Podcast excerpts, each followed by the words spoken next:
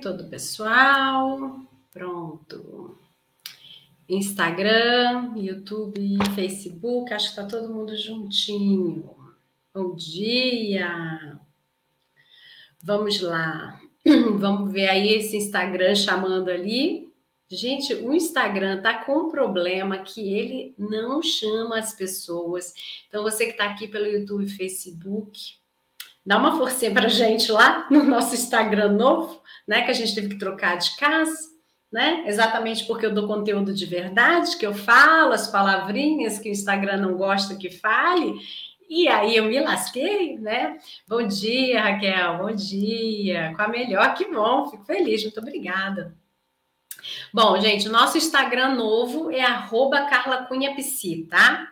E exatamente por ele estar tá novinho em folha, que ele é um bebezinho, a gente não tem mais de uma hora de live. Então, eu vou mandar a brasa aqui na nossa live, porque a live aqui é uma aula, ela tem muito conteúdo. E agora, infelizmente, com essa troca de casinha, a gente tem esse tempo limitado, né? Que no nosso Instagram antigo, na nossa casinha velha, a gente não tinha esse problema, né? Então, mas em breve a gente fará o número necessário, né? E a gente vai conseguir de novo fazer nossas super lives, tá? Mas não é porque vai ser uma live mais curtinha que ela vai deixar de ter o conteúdo que a gente sempre tem, né? Bom, então vamos lá. Para quem não está interessado nesse tema, porque jura, jura, jura que é a tal, nossa, mas vai perder um aulão, viu? Porque este tema é um tema muitíssimo importante para quem quer enxergar a si própria dentro da atraição e para quem está percebendo o incômodo de o quanto esse homem está sendo super importante, o quanto você está dedicando mais atenção a ele do que a você mesma dentro do seu processo. A traição é um trauma, é um luto, vocês já sabem disso, né? Eu estou sempre repetindo isso para vocês. E quando você coloca em prioridade esse casamento ou ele, você deixa de cuidar de coisas muito importantes que precisam acontecer com você, inclusive para que você tenha o seu casamento restaurado, se for o seu caso. Porque aí você entra nesse casamento restaurado com você não restaurada, né? Com você toda quebrada. Então é como, sabe assim, é como se você fosse para um grande resort super chique, maravilhoso, que você vai ser assim a rainha e você vai ser bem tratada, mas você levou as roupas erradas você levou a roupa que você usaria lá na sua casinha lá de praia lá, que você fica bem à vontade, e aí tem aquela festa de gala, tem aquela festa com uma banda, tem aquele jantar tropical, tem não sei o quê, tem um monte de eventos dentro desse resort, e você está sempre correndo atrás do com que roupa eu vou. É assim que acontece num casamento que está sendo restaurado, mas essa mulher não está cuidada. Ela está sempre correndo atrás do prejuízo e ela nunca chega de verdade no lugar certo, na hora certa, sabe? Assim, aquele negócio que, tipo, pô, podia estar tá curtindo esse momento que está super bacana, que inclusive ele nunca me ofereceu ao longo do casamento, e eu não estou conseguindo, porque eu estou pensando em outras coisas, né? Então, é, essa mulher, ela fica. Ela fica mal da cabecinha, você já sabe, né? Mas olha só, eu não me apresentei, esqueci, né? Então vamos lá, começando desde o começo. Meu nome é Carla Cunha, eu sou psicanalista clínica, terapeuta de casais da mulher e treinadora do comportamento e da comunicação familiar. E aí agora eu vou trazer para vocês várias perguntinhas que vocês vão ter que se fazer. Essa live ela é super prática, tá? Ela é exercício. E que vocês vão ter que se fazer. Como a gente está numa live aula, eu vou fazer as perguntas e vou te dar as respostas, que seriam as respostas uh, técnicas, básicas, para você entender o processo. Mas isso não quer dizer que você não vá se dar as respostas, tá? Então, eu vou falar aqui as perguntas Vou entregar as respostas, Mas você, depois, tem que você com você mesma se refazer essas perguntas e ser absolutamente honesta com você. É assim que você começa a entender o seu processo de por que é que ele é tão importante, por que é que você está dando tanta prioridade para ele, por que é que você se vê tão sem valor dentro dessa relação, tá? Outra coisa é o seguinte, lindinha. Essa história de traição, dificilmente a pessoa se salva sozinha. A gente precisa de ajuda, porque você vai para o fundo do poço. Quando você está no fundo do poço, quem te puxa do fundo do poço não é aquela amiga, não é a sua mãe, o seu pai, é o profissional. Porque essas pessoas, por mais maravilhosas que elas sejam, por mais legais que elas sejam, por mais empáticas e super com simancol que elas tenham, elas de alguma forma, elas estão ali por você e para você, ou contra você, né? Então, você está sempre num papel em que a sua força interna ela não é acionada. Para a mulher que vive isso, que eu vou falar agora, estar amparada apenas por familiares, por pessoas leigas, faz com que ela se enfraqueça cada vez mais. É muito bom, é muito gostoso porque ampara, mas ela se enfraquece na hora de entrar em ação. Até porque, quando a gente recebe ajuda de parentes, amigos, bom dia, Regina parentes, amigos, colegas de trabalho, né? Ou, enfim, as pessoas que te amparem, acontece uma coisa chamada contrapartida e que é normal de qualquer relação. Se você começa a, a chorar muito no colo dessas pessoas, pedir muito apoio, muita ajuda, elas todas irão te acolher, eu espero, né? Mas elas também irão fazer algo equivocado que elas vão chamar de empatia, quando na verdade é conselho.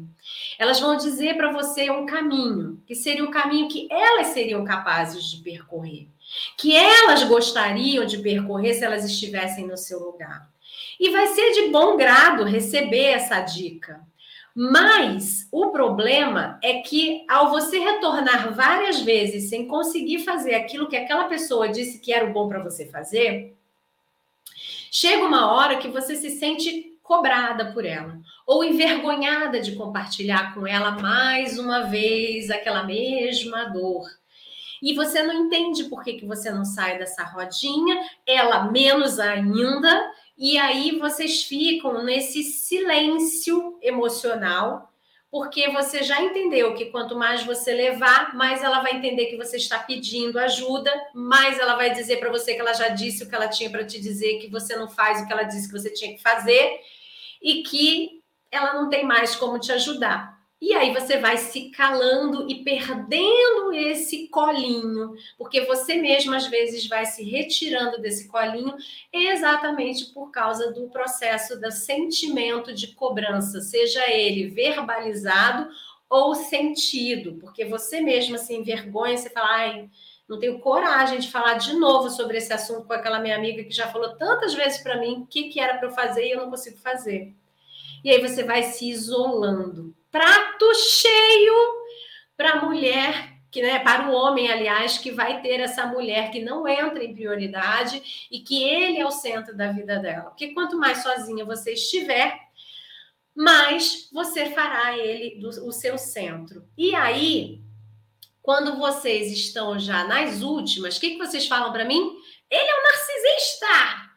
Ele veio e ele fez e ele me colocou nessa roda. Quando a gente vai avaliar, Pouquíssimos são os casos de narcisistas verdadeiros, né? Narcisismo é um transtorno, né? Então, pouquíssimos são narcisistas verdade. A grande maioria pode ser egocêntrico, egoísta, é, muito mimado, querer as coisas do jeito dele e teve o prato cheio de você estar nesse momento da sua vida enfraquecida, envergonhada, se colocando separada das suas amigas, dos seus familiares, porque ou você já pediu apoio demais e não conseguiu fazer aquilo que a expectativa deles pede, ou porque você é, não está não tá mais querendo falar mesmo sobre esse assunto com pessoas externas. Quando você está sozinha, mais ele vira o centro, mais você oferece, mais você se revolta contra ele. Então, muito cuidado. Nem todo mundo tem marido narcisista, não. Aliás, a minoria que vai ter marido narcisista, tá? A grande maioria treina esse homem sem saber que ela está fazendo esse papel. Ela treina esse homem a ser um cara que vai entender que, mesmo que traindo, ele é uma prioridade. E ele não sai desse pedestal da prioridade.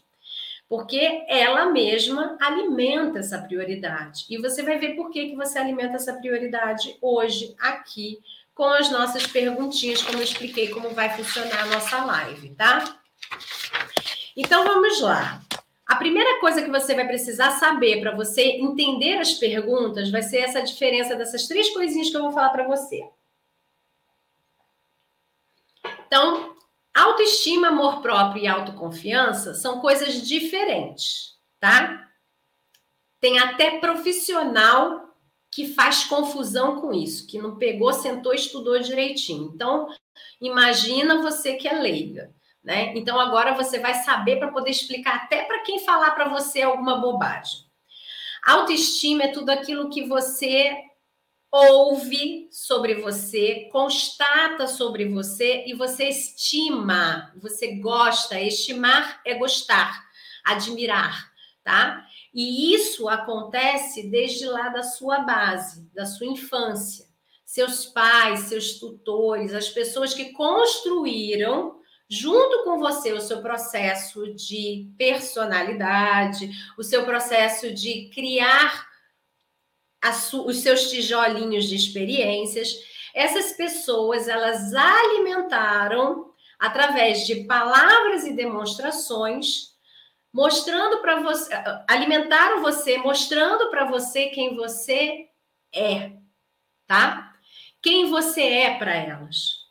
E aí, como você é uma criancinha, você ainda não sabe o vocabulário certo e você vai aprendendo com essas pessoas. Então, essas pessoas vão dizendo para você assim: você é muito inteligente.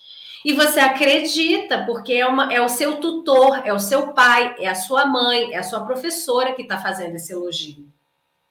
E você constata que é verdade porque você tem as notas diferentes de alguns coleguinhas. E aí você fala: nossa, realmente eu sou inteligente. Olha o verbo, o verbo ser. Então você começa a ser a pessoa inteligente e você estima, você admira isso. As pessoas te elogiam, você admira esse elogio e você começa a dizer para você mesma o quanto de verdade você é inteligente. E você é mesmo, tá? Então, olha só como é que a gente precisa de ajuda para puxar a gente do fundo do poço. O que, que, é que você ouve por aí sobre autoestima? Faz o cabelo, que você vai ficar linda, você vai ver, Mona, vai ficar maravilhosa, vai ficar diferente. Você vai sair daqui feliz, renovada. Aí você faz o cabelo, você realmente fica feliz, diferente, renovada. Dura dois dias. Daqui no terceiro, quarto dia, você está no fundo do poço de novo Aí falam para você assim: nossa, sabe o que é o seu problema? É que você não consegue agradecer ao universo, você não agradece a Deus, você não agradece o que você acredita, você é uma pessoa que não consegue entender o que vem para você e tal.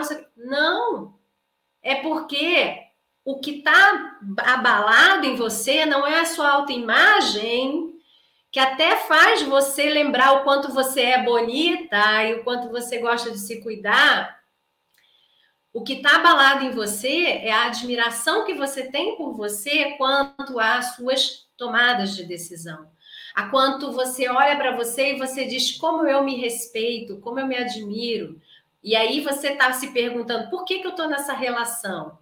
Né? Como eu fico numa relação dessa? Então você vai começando a minar aquela estima, aquela admiração que você tem por você, porque você olha para você e você fala: eu não fui capaz. Eu não fui capaz de sair como eu disse que eu sairia. Se eu não fui capaz de sair, é porque eu não sou aquela pessoa que eu achava que eu era. Então, é, a primeira coisa que abala numa traição é a autoestima. Você deixa de saber quem você é, porque você não corresponde àquilo que você admirava numa pessoa, numa mulher ou em você, quanto ao processo dessa pessoa diante de uma traição, tá?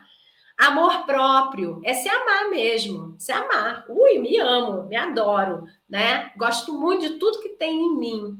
Então, o amor próprio ele fica abalado porque entrou um processo de rejeição, abandono e comparação. Quando seu marido vai te trair, o que a mulher que descobre pensa em primeiríssimo em primeiríssimo lugar é o que ele foi buscar lá fora, o que ele viu nela. Ela se coloca nessa situação e quando ela se coloca nessa situação, ela começa a se desligar do amor próprio dela. Quando ela se desliga do amor próprio dela, os olhos dela estão voltados inteiramente para ele. E aí ela deixa de se amar e ela começa a ter medo de se amar mesmo, e ela vai amar a ele mais ainda, que é quando tem aquele momento que a gente fala até do trelelê da reconciliação, que o povo pega fogo, né? Então, não posso mais falar aquela palavra, né? Mas que o casal pega fogo, porque ela vai provar para ele o quanto ela é boa e quanto ela merece ser amada. Ela vai competir com a outra. Depois, ela perde a autoconfiança. A autoconfiança diz respeito a tudo aquilo que você faz e que você acumula como experiência. Então, você vê que abala quem você é, abala o que você ama e abala o que você faz. Você se perde de você tá? E aí, como é que se inicia todo esse processo, né, de uma mulher que ela não se prioriza diante de uma traição e ela tá colocando esse cara em primeiríssimo lugar na vida dela? A live vai ficar, não vai ficar, porque isso aqui é quase que um tratamento terapêutico gratuito. Quem sair da live vai perder. Lamento, não tá com prioridade para ela. Fazer o quê? É, tá querendo ainda ficar na mão desse marido mesmo. Fazer o quê? O que a gente vai fazer, né? Posso fazer nada. Já já tá tendo um aulão carésimo gratuito e ainda vai perguntar, não posso fazer nada, tá? Gente, a pessoa tá aqui para salvar você do fundo do poço. Sério mesmo? Sério mesmo? É sério que você não vai dar valor a isso? Então vamos lá. Bom, como é que isso se inicia para algumas? Eu vou dizer vários pontos e aí começaram tais das perguntas que eu disse para vocês que é importante, tá? Que vocês pensem a respeito, que eu vou dar resposta, mas você tem que pensar a respeito depois de você com você mesma, tá? Como é que se iniciou isso dentro de você? A maioria vai descobrir que isso se iniciou lá na infância.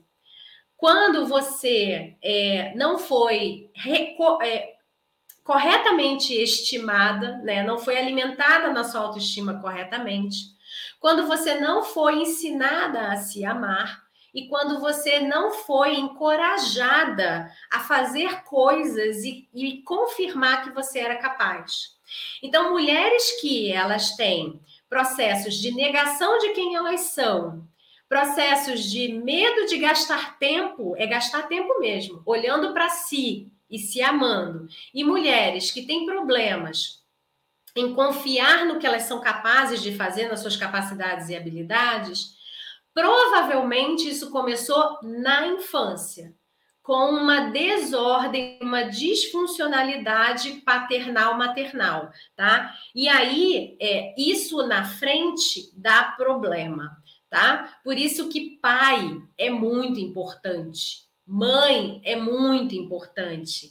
Hoje em dia, o que, que a gente vê? Uma geração de mulheres que foram criadas sem pai, e aí elas têm processos enfraquecidos de autoconfiança, porque, por incrível que pareça, quem, quem firma autoconfiança com mais facilidade, que empurra para fazer, é o pai.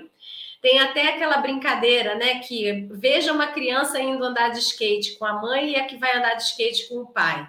A com a mãe vai de capacete, de, de cotoveleira, joelheira, não sei o que, vai que nem se mexe em cima do skate. Aqui vai com o pai, vai com o skate vai descalça. e vai se ralar mesmo, né? Porque ele vai botar para fazer, para arriscar. Isso, isso quer dizer que é um processo homem-mulher? Nem sempre. Tem mulheres que são super ousadas, mas a gente vê mais na educação dos meninos a ousadia do que na das mulheres. Principalmente da geração de 35 anos para cima. Porque tinha a historinha, né? Menina tem que cruzar a perninha, né? Senta de perninha fechada, delicada, então você não vai ousar de sentar de pernão aberto, né? Já os meninos, tudo bem, né? Tudo bem. Então, é, o processo paternal para mulheres de 35 anos para cima faz total diferença por causa do processo de educação, do costume de, de, de uma década, tá? Então, essa, é, esse costume dessas décadas precisa ser olhado quando falta o pai de uma forma diferente da turminha que tem de 35 para baixo, que já entrou dentro do processo educacional deles outros artifícios pela falta da presença do pai. E esses artifícios, eu não vou entrar no mérito se são bons ou ruins, mas funcionam de outra forma para eles. E aí, o que, que acontece com essa mulher de 35 anos para cima que não teve pai? Adivinha? Ela casa com um homem que também não teve. E aí, a gente tem duas pessoas com processo de abandono, a gente tem duas pessoas com processo de rejeição. Por mais que esse pai não tenha abandonado verdadeiramente, ele estivesse presente, não importa, porque a criança de, é, de pais separados, ela de alguma forma ela internaliza um determinado abandono. E quando a gente não olha para isso, faz esse buraco da autoconfiança. E olha que incrível, justamente estas crianças que tiveram essa sensação de abandono são aquelas que vão achar que vão salvar o mundo. E aí ela se junta com outro que tem processo de rejeição e abandono e ela fala assim: "Vou salvar você. Eu vou ser a heroína da sua vida, sabe por quê? Porque se eu for a sua heroína, você não vai me abandonar, você não vai me rejeitar, porque você vai ser eternamente grato. Só que uma pessoa que foi abandonada e rejeitada, ela não tem as ferramentas internas para lidar com abandono e rejeição. Ela reage a essa situação. E quando ela reage, ela enfia os pés pelas mãos, ela colhe mais abandono e mais rejeição. E é isso que você, às vezes, faz lá com seu marido, que também foi um abandonado e rejeitado em alguma medida dentro do processo dele. E você jura que você está salvando e que ele tem que te agradecer. E ele está devolvendo mais rejeição e abandono para você, porque na verdade aquilo dali não entrou dentro dele. Não era o que ele necessitava, não era o que ele precisava. Tá? Bom, então essa é uma das causas que faz uma pessoa não conseguir parar de olhar para o outro, para olhar para si, para se cuidar dentro do processo dela. E por que que é importante? Como eu disse no início da live, se você não olha para você primeiro, é como se você estivesse sido convidada para uma festa de gala e você estivesse de chinelo, shortinho e blusinha. Você não consegue saber como se comportar e você não se sente bem, porque você está inadequada dentro do casamento, tá? E você foi a vítima, o pior é isso, né? Bom, por que que mulheres que eram fortes, que não tem nada a ver com isso, elas tiveram sim todo o processo bonitinho, paternal, maternal, elas tiveram autoestima, autoconfiança, amor próprio, tudo certinho. De repente, ela descobre uma traição e ela cai nesse buraco também. Por que, que acontece isso com essa mulher? Dois motivos. Primeiro, pode ser que ela realmente tivesse a base dela camuflada. O que, que é isso? Ela se dizia que ela era uma pessoa de autoestima, amor próprio e autoconfiança. Mas, na verdade, ela tinha lá uns fantasmas escondidos dentro dela que abalavam a base dela e ela não conseguia reconhecer. Existe até uma história da, se não me engano, é da PNL, que fala para você é, se comportar como se você já tivesse alcançado o resultado que você quiser, queria. É exatamente esse processo. A mulher que ela ficou a vida inteira se dizendo que ela já era uma coisa que ela nunca foi, ou que ela já era uma coisa que ela foi, mas ela não foi do jeito que ela realmente dizia que ela era. Ou seja, ela mentia para ela mesma, fosse no exagero ou fosse na mentira real. Ela não consegue construir essa base forte e aí, quando acontece isso, a máscara dela cai. Ela, na verdade, era sim uma pessoa com abalos de autoestima, abalos de amor próprio e abalos de autoconfiança. Mas ela fingia muito bem socialmente. E aí ela entra num looping de desespero, porque ela não só tem que lidar com a dor da traição, como ela tem que lidar com aquilo que ela acredita que há de julgamento social sobre ela. Porque afinal de contas, ela era a mulher que fazia e acontecia, e ela não está conseguindo fazer e acontecer. E se ela não consegue fazer e acontecer, as pessoas vão descobrir que ela usava, consciente ou inconscientemente, este artifício bem do ruim, né? Que é você dizer para você mesma que você já é uma coisa que você não é, ou você dizer para você mesma que você é uma coisa que você ainda não alcançou. Você está no caminho, né? Então, quando você, ah, tô vendo ali os olhinhos, ó. Essa sou eu, ó, tá vendo?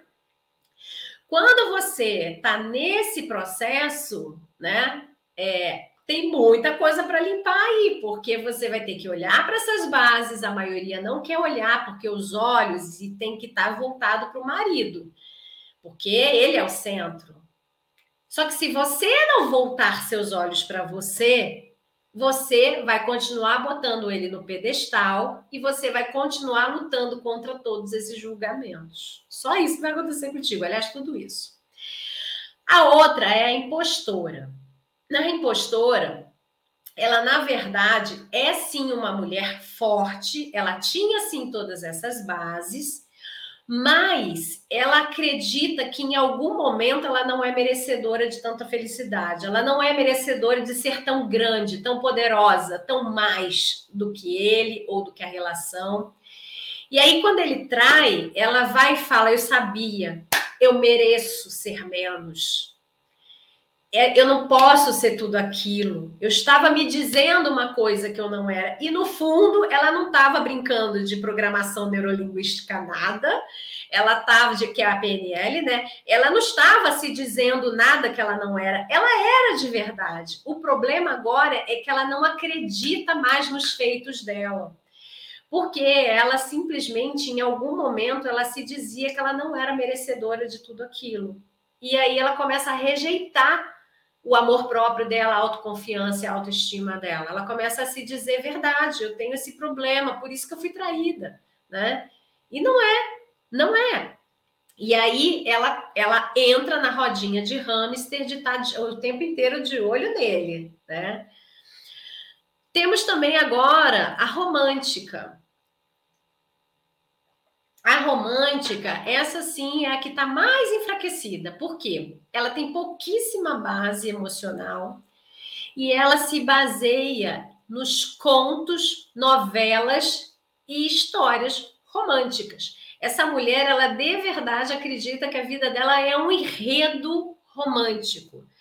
E se ela tem aquele dom para ser dona de casa, para ser a esposinha, para ser a mãezinha, juntou isso, bota com laço de fita vermelha e entrega para presente, porque ela vai desempenhar esse papel novelesco. A romântica, ela tem comportamentos infantilizados, pensamentos lúdicos. Ela entende que a vida dela de verdade é um romance em que ela vai trazendo o script para dentro da casa. Então, ela provoca a briga, ela provoca as pazes, ela provoca o momento. E com isso, ela vai vivendo de acordo com a resposta dele. Então, se ele responde de um determinado jeito, ela cria uma nova forma de se comportar para poder aquele enredo continuar. E ela acredita que isso é ter uma relação amorosa, porque afinal de contas, ela está se baseando em quê? Naquilo que ela viu nas novelas, nos seriados, nos livros infantis, que todas as mocinhas sofrem bastante para no fim elas merecerem o grande prêmio que é o ser feliz para sempre. O problema disso é que não é real, e depois porque o dia que ela vai ser feliz para sempre, se a gente for levar ao pé da letra de acordo com a novela, é na última semana ou nos últimos, cap... últimos dias do capítulo. A novela dura de nove a dez meses e a vida dela, o capítulo final, é quando ela está perto do dia de ir embora para sempre desta, deste mundo. Então, quer dizer que ela só será feliz de verdade no final, como uma novela.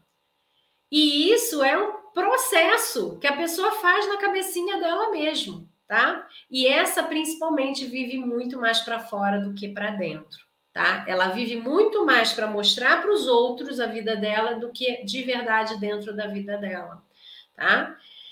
É, depois a gente tem a dependência emocional. Né? A dependência emocional é aquela pessoa que ela acredita que a felicidade está no outro.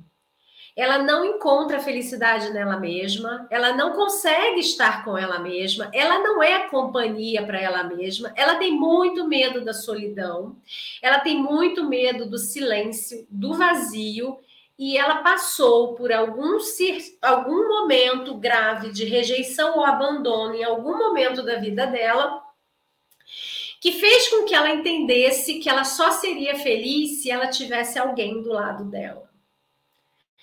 E aí, essa então é aquela que vai mais julgar a pessoa que atraiu, porque ela entrega muito. A pessoa que tem dependência emocional, ela entrega em excesso porque ela acredita que o outro vai entregar com reciprocidade amor. E é isso que vai fazer com que ela fique bem. E não é. Não é. Às vezes o outro pode entregar amor à beça e ela não conseguir receber, porque simplesmente o vazio dela é tão grande, tão grande, que ela suga a outra pessoa. Os dependentes emocionais, em geral, a gente vê até o processo vampiresco, porque ela suga tudo daquela pessoa e ela nunca se satisfaz. E a pessoa, às vezes, a ama verdadeiramente, está entregando e ela não consegue se alimentar bem daquilo e se nutrir. Está em falta sempre. Quando ela é traída, isso vira uma bola de neve porque ela vai virar aquela mulher píssica que ela vai ficar 24 horas em volta dele e ela vai oscilar entre acusação e pazes, acusação e pazes, acusação e pazes.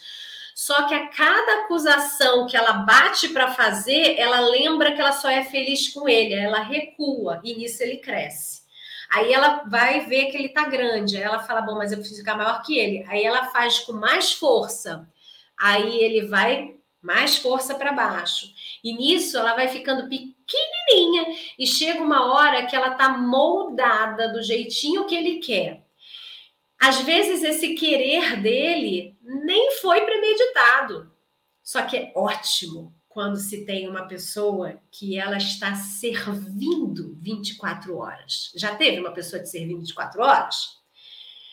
Para quem tem um, uma culpa a ser paga, saber que o outro está 24 horas servindo, mesmo depois de você ter feito o que você fez, nossa, mas dá um alívio na alma de falar assim: ah, tá tudo bem, né? Entramos no zero a zero. É assim que eles se sentem. A dependente emocional faz com que o seu marido se sinta liberado de resolver qualquer coisa e fazer qualquer coisa. Porque, afinal de contas, ela não vive sem ele. Nem um segundo. Ele é a coisa mais importante da vida dela. Bom dia, Pela, bom dia. Tá? Então, é, esses são os casos que a mulher ela faz com que esse marido seja o centro da vida dela. Então, aí como é que a gente vai, vai resolver isso, né? Aliás, o que, que elas fazem no final das contas, né? Antes da, da solução. Que, que elas fazem é, em comum, todas elas, seja até aquela que é a impostora? O que elas fazem no final das contas é que elas acreditam que se elas entrarem em prioridade, se elas olharem para elas e forem cuidar delas diante de uma traição, ela vai competir com ele. E nesse momento, ele precisa de muito mais atenção do que ela porque ele precisa voltar o olhar dele para dentro da relação, porque ele olhou para fora. Então, claro, lógico que ele tem que olhar para dentro. Só que como ela vai fazer isso?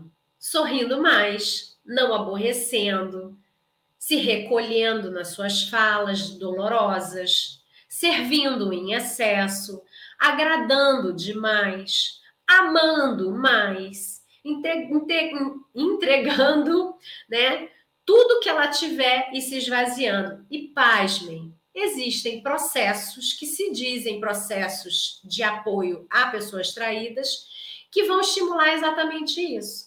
Que vão dizer para você que se você não fez, a amante faz. Que vão dizer para você que se o seu marido estava olhando para fora, onde estavam os seus olhos?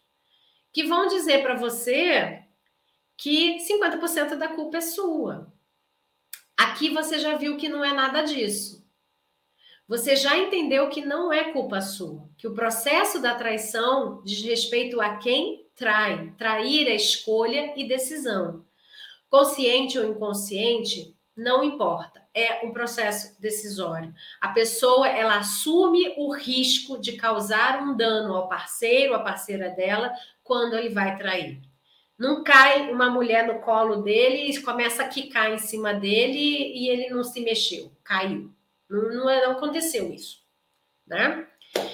Então, é, quando você faz esse tipo de processo, você acaba alimentando mais ainda aquilo que já estava instalado em você se você foi uma pessoa que teve uma criação enfraquecida na sua autoestima, no seu amor próprio, na sua autoconfiança, se você é, foi uma pessoa que teve uma paternidade de abandono ou de rejeição, vai, vai aumentar mais ainda em você o processo da impostora, se você se viu nesse papel, o da base camuflada, se você se enxergou na base camuflada. Se você era romântica, então, a romântica, tadinha, ela nem vai, vai se ver aumentado, não. Ela vai falar assim: era isso que eu precisava ouvir, que a culpa era minha, toda minha, porque assim eu tenho o próximo script para amanhã, tá? A outra, essa sou eu, a romântica. A romântica, ela fica fadada à traição pro resto da vida, se ela não sair do, do transe dela da novela. A romântica é a que não resolve a traição de jeito nenhum e, incrivelmente, ela consegue até estimular novas traições. É impressionante esse comportamento. Bom, é... então, é...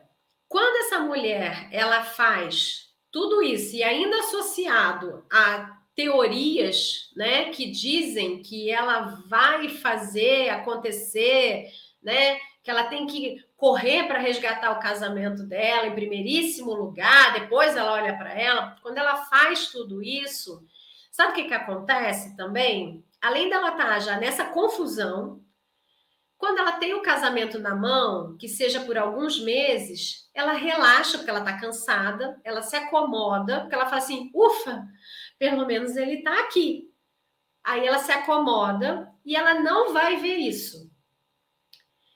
Aí se repete tudo. Ou ela estraga tudo, porque ela começa a pensar com a cabecinha dela que, nossa, mas e isso? E aquilo? E aquilo que ele fez? E aquele outro que ele fez? E como é que ele fez não sei o quê? E aí ela começa então a envenenar a relação. Bom, o que, que é que vocês colocam como cereja do bolo?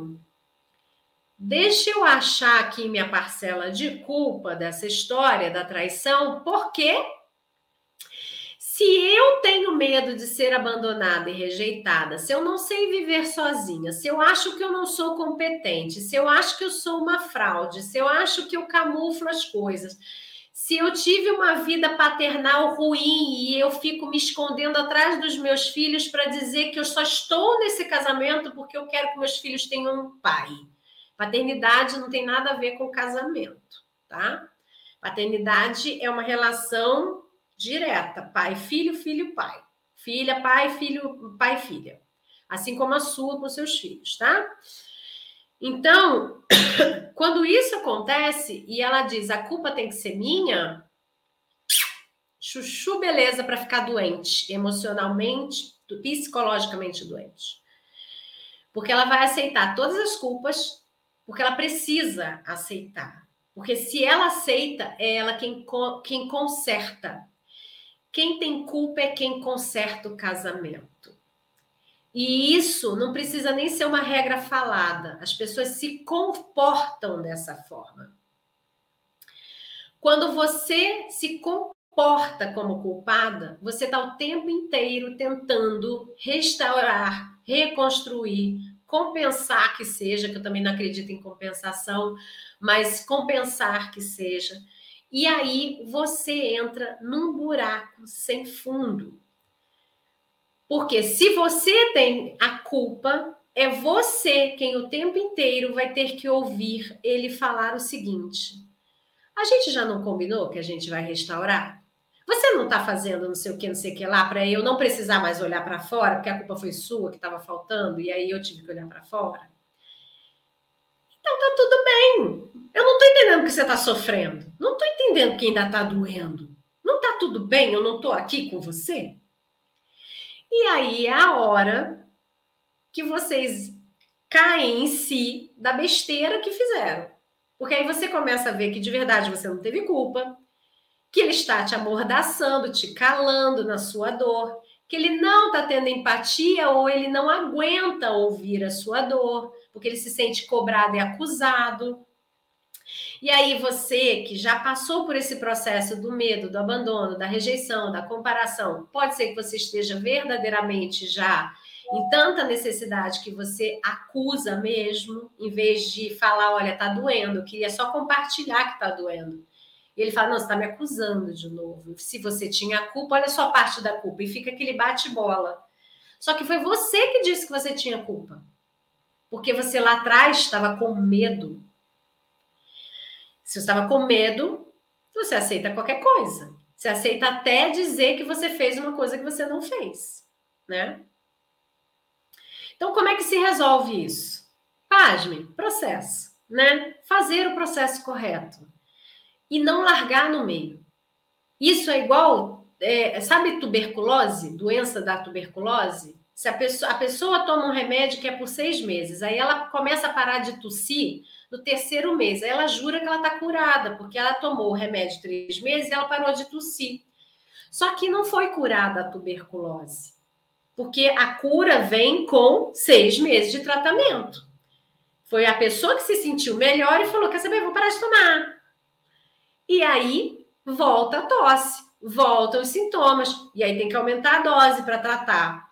Então, quando começa o processo, começa começando né? E o que, que é que você não faz por você nesse processo? Que é o dificílimo da decisão de vocês. Porque é que eu sou uma das poucas que fala sobre isso com vocês, né? Que vocês toda hora falam assim, nossa, Carla, pelo menos no voltado, né? Quando a gente está voltado para a brasileira que está no Brasil, vocês falam, é uma das poucas que fala isso. Quando a gente olha para fora, não é. Todo mundo, é, os poucos que falam que é 50% da culpa é que existem do lado de fora, né? De, de fora, dificilmente alguém vai receber esse papinho de 50% de culpa. Mas no, no. Quando a gente olha para dentro, e eu falo isso para vocês, o que, que é que acontece com vocês? vocês estão encharcadas de medo, porque todo Instagram, todo YouTube, todo Facebook fala que você tem que resolver, você tem que fazer, você tem que acontecer para os dois. E não é isso. Você tem que fazer acontecer primeiro para você. Quando você fizer primeiro para você, você vai acabar fazendo uma coisa que não é manipular, não é persuadir. Persuadir e manipular são atividades, são ferramentas que vão dar problema rápido, não é nem lá na frente, é imediatamente. Quem manipula vai chegar uma hora que se é você que está manipulando, você é a pessoa mais fraca dessa história, porque você está enfraquecida. Não estou te acusando de fraqueza. Estou dizendo que você está enfraquecida emocionalmente nessa história. Você acorda a ponta da corda fraca. Porque é você quem está machucada, é você quem está com medo, é você quem está vivendo uma série de situações que não estavam no script da sua vida. Aí você pega e você ouve que você é a culpada dessa história também. O que, que você faz? Acolhe a história de ser a culpada. Você entrega tanto que você gasta um monte de energia física, mental e emocional. Quando você ouve a pessoa falar, não é assim. Essa energia toda, física, mental e emocional, ela tem que estar voltada para você. Aí quando você vem, você já está tão destruída que você está cansada. E aí é difícil de se colocar dentro do processo correto, porque você já está tão encharcada de medo e tão treinada a olhar para a vida dele em vez de olhar para a sua, que você tem medo de perder alguma coisa que está acontecendo na vida dele. Então você fica 24 horas em função da vida dele, o que ele está fazendo, o que ele, com quem ele fala, como ele fala, como ele reage, o que ele faz, o que, que ele traz para casa, o que, que ele não traz para casa, e tudo isso gasta energia. Você fica cansada. A sua energia mental, física e emocional vai para o ralo, porque você colocou ele como centro da sua vida, em vez de ser você. Aí, se você nunca foi o centro da sua vida, você não sabe como é ser o centro. Então, aí que você entrega mesmo e você vai virar a manipulável. Se você já foi em algum momento o centro da sua vida, você entrega mais, porque você está ouvindo que é você quem vai salvar esse casamento. E aí, como você um dia já foi o centro, você fala: bom, sou eu que vou salvar, então eu vou fazer uma coisa chamada persuadir. Persuadir é convencer o outro daquilo que você quer, né? E aí alguns vão dizer que é o que é melhor para ele. Não, não, não é, né? A persuasão, ela é ótima para vendas. Alguém vendeu alguma coisa para você com persuasão é fantástico. Aliás, vocês compram bastante a persuasão do, né? A persuasão da persuasão. Dentro de relacionamento, isso está completamente equivocado. Quando você faz isso, o que acaba acontecendo é que você pode até rapidamente ter algum pequeno resultado, mas logo, logo, esse homem que está mais fortalecido emocionalmente, fisicamente, mentalmente do que você, que afinal de contas a traição ela é um prazer e a traição para você é um custo emocional, ele saca rapidinho e ele é que vai ditar a regra do que, que vai ser melhor para vocês. Não vai ser você. Pois é. Até porque você vai estar tá mostrando resultados negativos. E aí sim, a palavra correta é influenciar. Influenciar é você, com as, os seus resultados, você mostrar para o outro o caminho que você percorreu. Não é persuadir, não é manipular. Quem persuade, manipula, se dá mal. Vai dar M, mas muito rápido muito rápido, porque você não consegue sustentar essa história dentro de você. A influência, ela é diferente porque ninguém é influenciado sem resultado. Você vai ver uma pessoa que está acima do peso no próprio Instagram e ela fala para você assim: quer ver que eu vou emagrecer 10 quilos em, sei lá, X dias? Aí você olha e fala: oh, tá bom, Aí ela tá tentando te vender lá o e-book dela de emagrecimento, mas você vê ela acima do peso, você fala, vou comprar o que dela? Ela só tá tentando me persuadir, me dizer que aquilo que ela quer me vender é bom para mim. Tá, pode até ser, mas não foi nem bom para ela, porque cadê o resultado dela? Que ela não tá lá os quilos mais magra. Não vou fazer nada. Eu é que vou começar aqui a ser hater dela e dizer um monte de besteira, não é isso que o povo faz? Tá vendo como pessoas não dá em nada? Mas se ela começa a emagrecer aos seus olhos e ela posta lá algumas coisinhas que ela come, não sei o quê, e de repente um dia você olha e fala: ah, não é que ela conseguiu o resultado? Gente, olha só que a mulher conseguiu cumprir o que ela disse do resultado.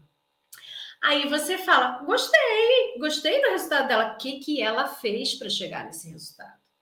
Aí sim é que você vai ver o que ela fez, você vai voltar no passado dela você vai ver o que ela comeu, como ela se exercitou, e aí você vai se influenciar por aquilo que ela fez para você botar na sua vida. Se lindinha você não estiver restaurada, você não vai influenciar marido nenhum a olhar para você e falar: tô com medo de perder. Olha como ela é importante para mim, como eu amo essa mulher. Ela é a pessoa mais importante da minha vida. Não, você só vai entregar, entregar, entregar, entregar, entregar, entregar, e ele vai dizer: É, nem sei se vou ficar atraindo. É, talvez hoje não. Ah, mas talvez amanhã eu mande lá um nudes para minha amante, né? Então, é, quando você faz o processo correto, você não angaria mais acúmulo de dores isso é que eu tenho visto de pior nessa história. Pessoas chegarem não apenas com o problema da traição para serem resolvidos, não apenas o próprio passado, né, que, que trouxe para ela um medo de abandono e rejeição, mas ela ter ido procurar processos mágicos, né, que vão fazer mágica, mágica é ilusão, tá? O nome da mágica é mágica sinônimo ilusão, é ilusionismo, é farsa, é só para você ver. Eu não estou dizendo que os processos são farsa, não, mas quando se fala para você é mágica, desconfie, porque mágica é ilusório, é, é aquele momento dali. Depois que você vai ver por trás, e o por trás o que, que é? A rotina, os bastidores, o que, que acontece você vai ver que você acabou acumulando lixo emocional que vai ter que ser retirado antes de você, de verdade, fazer o processo certo. Você atrasa o seu processo, tá? Então, olha só. Quem não se coloca em primeiro lugar e, e cada vez mais que você pensar que você não precisa se colocar em primeiro lugar e você olha cada vez mais para ele, cada vez mais você se treina a estar olhando para ele. Cada vez mais que você se treina a estar olhando para ele, mais você tem medo de deixar de olhar para ele. Porque se você deixar de olhar para ele, você pode perder algum pedacinho da história que pode botar você para escanteio. E é assim que a sua cabecinha fica pensando. Essa mulher acaba desenvolvendo uma coisa chamada transtorno obsessivo compulsivo. Ela não para de pensar nisso. Ela fica nessa rodinha o dia inteiro. Ela adoece. Então, para, lindinha. Parou. Parou. Vem cuidar de você, tá? Para quem quiser fazer o processo, o que a gente tem para te oferecer, que é fantástico, não posso falar nem a palavra, fantástico, né? É o nosso curso Stop, que é o Supera a Traição os Primeiros Passos, tá? Esse curso é um curso de três semanas que você vai fazer como você quiser, onde você quiser, do jeito que você quiser, tá? Ele fica à sua disposição ao longo de um ano, exatamente porque lá as aulas são de verdade, densas, para você entender as suas bases, refazer base tá? E claro, você eh, tirar essa dor e você começar o seu processo de tomada de decisão, se você quer ficar ou sair. Você entender os comportamentos do seu marido, por que, que ele traiu, se vale a pena dar uma segunda chance ou não na sua situação. Você vai ver tudo isso lá no stop.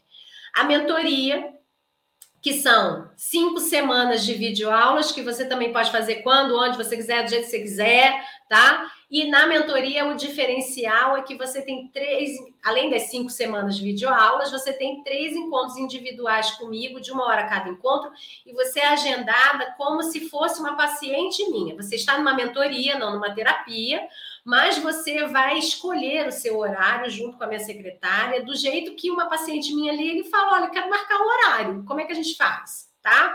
Não tem nada disso de enfiar você em turma. Aliás, turma não se enfia em turma, pelo amor de Deus, que é outro processo para você adoecer. Tá? Traição a gente trata individualmente, nunca entra em turma. É, então você não vai estar em turma, você vai ser vista individualmente, tá? A gente tem o Pare de Trair para o Marido, Pare de Trair faz milagres esse curso. É um curso de duas semanas que também você ele pode assistir quando quiser, de onde quiser, do jeito que quiser.